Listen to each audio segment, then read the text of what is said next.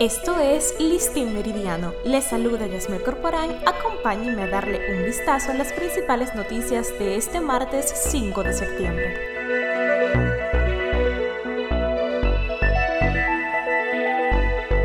Colegio Médico Dominicano y las asociaciones médicas especializadas dejaron sin efecto la convocatoria a paro hecha para los días jueves y viernes para sumarse a la lucha contra el brote del dengue que afecta el país. El presidente del gremio, Rufino Senencaba, dijo que las autoridades de salud han improvisado con la situación del dengue en República Dominicana por desconocimiento en el tema de prevención. Los mosquitos y los arbovirus, o el arbovirus que es el virus del dengue con cuatro subvariantes, miren, no sabe de reelección, el mosquito no sabe de jornadas de salud.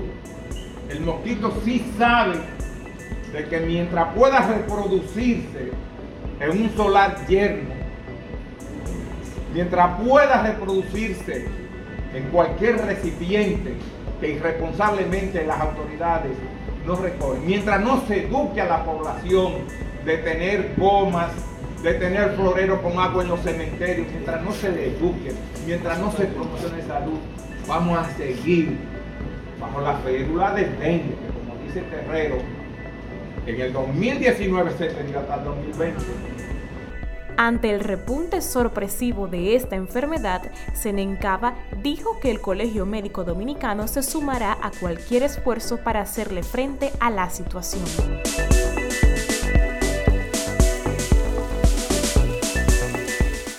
La Oficina Nacional de Meteorología, ONAMET, mantiene los niveles de alerta meteorológicas ante las lluvias con tormentas eléctricas y ráfagas de viento generadas de posibles crecidas repentinas de ríos, arroyos y cañadas, inundaciones urbanas y rurales, así como deslizamientos de tierra.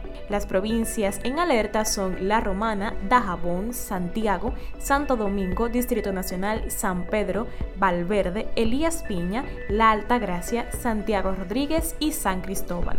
Este martes se pronostica que llueva en la mañana sobre La Romana, San Pedro de Macorís, Monte Plata, Santo Domingo, San Cristóbal, Pedernales y Barahona.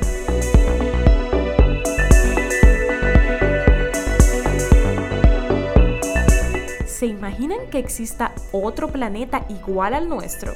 La ciencia cree que en los confines del universo existen planetas similares a la Tierra. Algunos de ellos podrían tener condiciones adecuadas para la vida, pero hasta el sol de hoy aún no se ha confirmado de manera definitiva la presencia de alguno, por lo que la búsqueda continúa. Recientemente, dos científicos de instituciones japonesas plantearon la hipótesis de que el comportamiento de varios objetos ubicados más lejos de la órbita de Neptuno podrían estar indicando sobre la presencia de un planeta similar a la Tierra.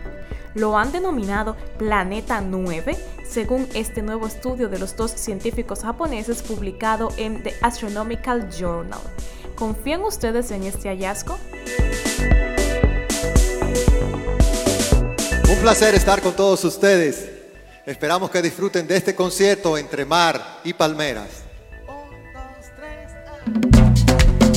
Espera terminó. Por fin Juan Luis Guerra anunció la fecha de su próximo concierto en República Dominicana. La cita de los fanáticos con el gigante de la música dominicana es el 10 de febrero de 2024 en el Estadio Olímpico. Así lo anunció el cantante a través de sus redes sociales en una publicación acompañado de la frase Lo que se espera con paciencia se logra. El cantante dominicano ha estado de gira con Entre Mar y Palmeras 2023 acompañado en esos conciertos por su orquesta 440.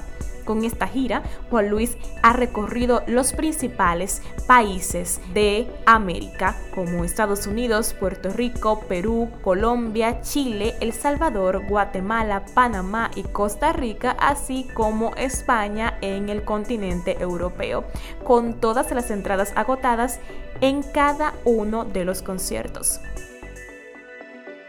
Colegio Médico deja sin efecto convocatoria a paro para hacerle frente a la situación del dengue.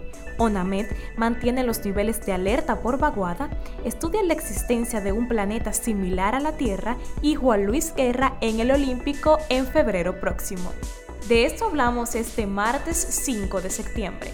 Esto fue Listín Meridiano. Recuerden que pueden ampliar todas estas informaciones en nuestro portal listindiario.com. Les acompañó Jasmine Corporán. Nos reencontramos mañana.